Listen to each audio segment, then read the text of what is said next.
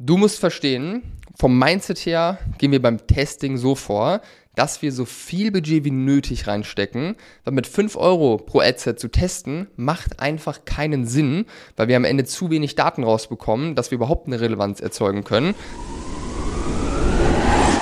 Online-Shop-Geflüster. Psst.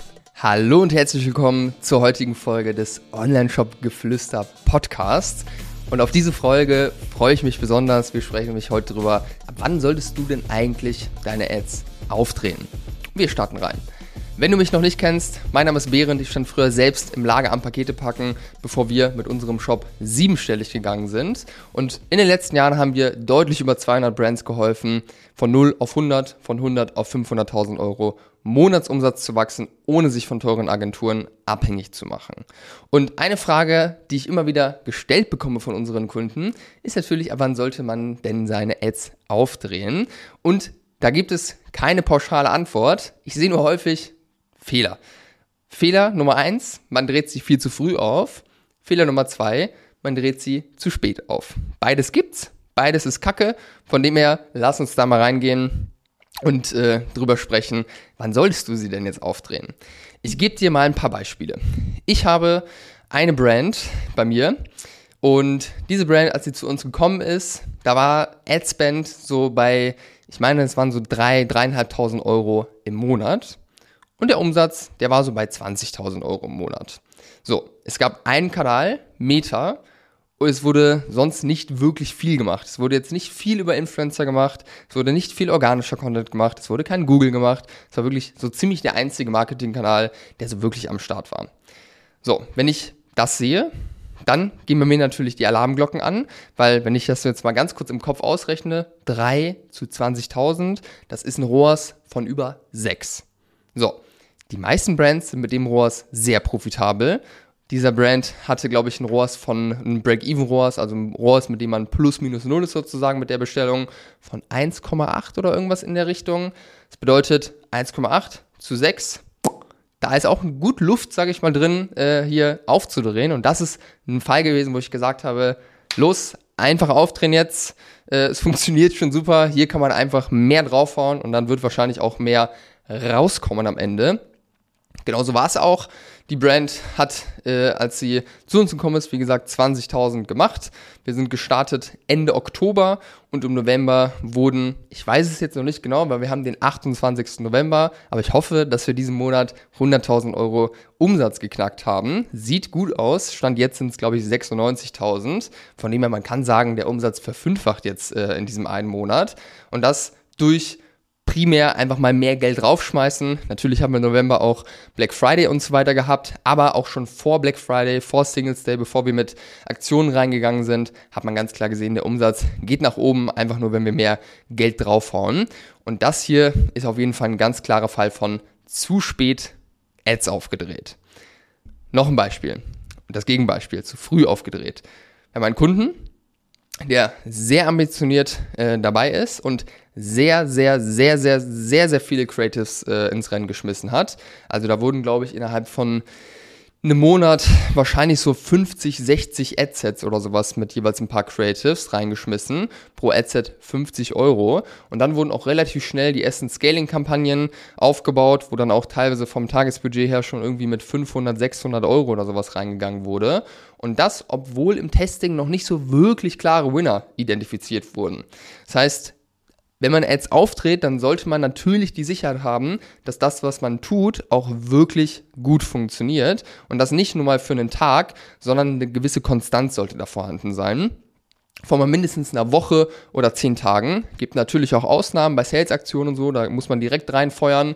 Aber grundsätzlich, wenn jetzt keine Sales-Aktionen sind, sollte diese Konstanz da sein, weil ansonsten läuft man Gefahr, dass zu viel Geld verbrannt wird genauso war es dann auch bei dieser Brand. Da wurde einfach ein bisschen zu übereifrig ähm, rangegangen an das Thema, beziehungsweise zu früh gescaled. Nicht nur bei Meta, sondern auch bei Google. Und dann ist natürlich auch klar, dass die Konsequenz ist, dass hier Geld verbrannt wird. Von dem her, das wäre jetzt ein Beispiel, wo man zu früh, sage ich mal, zu aggressiv reingegangen ist.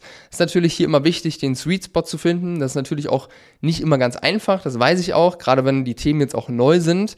Dafür kommen unsere Kunden am Ende auch zu uns, dass wir halt einen Blick mit drüber haben und halt das Feedback äh, relativ schnell geben können und überhaupt mal die Augen öffnen, jetzt im ersten Beispiel, dass man einfach hier mal draufhauen kann und dann sieht man ja auch, was halt relativ zügig per Fingerschnips in einem Monat äh, passieren kann. Grundsätzlich für dich ein paar Punkte, die du jetzt hier mitnehmen kannst. Erstens, du musst verstehen, vom Mindset her gehen wir beim Testing so vor, dass wir so viel Budget wie nötig reinstecken, weil mit 5 Euro pro Adset zu testen, macht einfach keinen Sinn, weil wir am Ende zu wenig Daten rausbekommen, dass wir überhaupt eine Relevanz erzeugen können. Und ganz ehrlich, mit 5 Euro einen Adset profitabel zu lau laufen, äh, zum Laufen zu bekommen, ist auch nicht schwer. Dann kommt ein Kauf rein, der ROAS ist bei 15. Äh, von dem her, wir sollten schon ein gewisses Adspend reingeben, also pro Adset vielleicht mal 50 Euro pro Tag, um hier überhaupt mal, sage ich mal, Daten zu bekommen, mit denen man was anfangen kann. Aber gleichzeitig wollen wir beim Testen auch nicht unnötig viel Geld raushauen. Das heißt, das Mindset ist, beim Testen so viel Budget wie nötig, so wenig wie möglich, weil logischerweise wir testen ja, beim Testen wird auch Geld verbrannt und das ist auch normal und das ist auch in Ordnung so, aber man muss halt hier eben den Sweet Spot finden, dass man jetzt nicht unnötig Geld rausprasst. Das ist erstmal das Mindset beim Testing. Im Scaling wollen wir natürlich dann auch möglichst viel Geld raushauen, Trotzdem sollte man jetzt hier auch nicht reingehen und nur weil man jetzt, sage ich mal, zwei Winner-Ads hat, direkt äh, die Kampagne mit einem Tagesbudget von 10.000 Euro äh, raus, äh, raushauen. Kann man in der Regel auch nicht, wegen Limits, die drin sind. Aber, worauf ich hinaus will, alles mit Sinn und Verstand, alles so ja, wie es halt Sinn macht, ne? Also je nachdem, was für eine Konstanz man da hat, wie gut das Offer angenommen wird, wie gut der ROAS ist, ähm, was für eine Nachfrage kommt, etc. Daraus, daraus würde ich halt ableiten, wie krass geht man äh, dann auch in der Skalierung, sage ich mal, rein, mit was für einer breiten Brust darf man da reingehen. Definitiv auch eine Sache, wo man viel falsch machen kann. Wie schon eben gesagt, wenn du da Hilfe brauchst, dann melde dich einfach bei uns. Das ist das, was wir den lieben langen Tag so machen. Ansonsten solltest du entscheiden, jetzt in dem ersten Beispiel, wie hätte diese Person äh, oder diese Brand das selbst herausfinden können, dass sie jetzt hier hätte aufdrehen können. Am Ende musst du im Prinzip ja nur gucken, was hast du gesamt an Adspend rausgehauen, was hast du gesamt an Umsatz gemacht? Wie viel von dem Umsatz kommt über Bestandskunden? Gibt es noch andere Kanäle, die irgendwie laufen? Und wenn du hier siehst, okay, da gibt es jetzt nicht andere Kanäle, die krass laufen, Bestandskundenumsatz sind vielleicht 20 Prozent. Nur mit dem Neukundenumsatz hast du einen ROAS, der viel höher ist als dein Break-Even-ROAS. Dann kannst du hier ausrechnen. Das ist die sogenannte Marketing Efficiency Ratio, also Gesamtumsatz mit Gesamt-Ad-Spend, daraus den ROAS rechnen. Und wenn das halt sehr profitabel ist, kannst du in der Regel halt aufdrehen. Natürlich ist dafür wichtig, überhaupt mal zu wissen, was für ein ROAS brauche ich denn, um äh, Break-Even zu sein. Wenn du das nicht weißt, dann bitte stell sofort eine Anfrage, äh, wenn dein Produkt Potenzial hat, weil das musst du wissen, das muss aus der Pistole geschossen kommen, weil ansonsten ist einfach viel zu riskant, was du gerade machst, wenn du Ads schaltest. Diese Zahl, die muss klar sein und die muss jeder am Start haben, der Facebook-Werbung schaltet, weil ansonsten ist es ja wie ein Blindflug, wenn du nicht weißt, was für ein ROAS brauchst du denn. Äh, du weißt nur, okay, 10er ROAS ist gut. Ey, da fällt mir nichts zu ein, da fehlen mir die Worte, das muss aus der Pistole geschossen bekommen. Ähm, und dann kannst du halt eben auch sehr gut ausrechnen, wann ist denn das Ganze profitabel und wann kannst du halt aufdrehen. Und wie aggressiv du aufdrehst, hängt halt dann davon ab, wie ist die Differenz von deiner Break-Even-ROAS und deiner Marketing Efficiency Ratio oder deinem ROAS und ähm, ja, ansonsten noch einen letzten Punkt, den ich dir mitgeben möchte was das Testing angeht, warum jetzt nochmal nicht 5 Euro am Tag, warum sollten es schon 50 Euro am Tag sein? Warum kann es auch mal mehr als das sein, wenn man jetzt schon eine gewisse Sicherheit hat, so? Je mehr Budget du dem Algorithmus gibst pro Adset, desto besser kann der Algorithmus am Ende optimieren, weil der optimiert ja auf Datenpunkte, die in das Adset reinkommen. Und je mehr davon vorhanden sind, desto besser kann der seine Arbeit machen. Das heißt, du kannst auch mit mehr Budget ins Testing reingehen als 50 Euro, aber grundsätzlich ist das auf jeden Fall ein guter Richtwert, mit dem eigentlich alle Brands arbeiten können.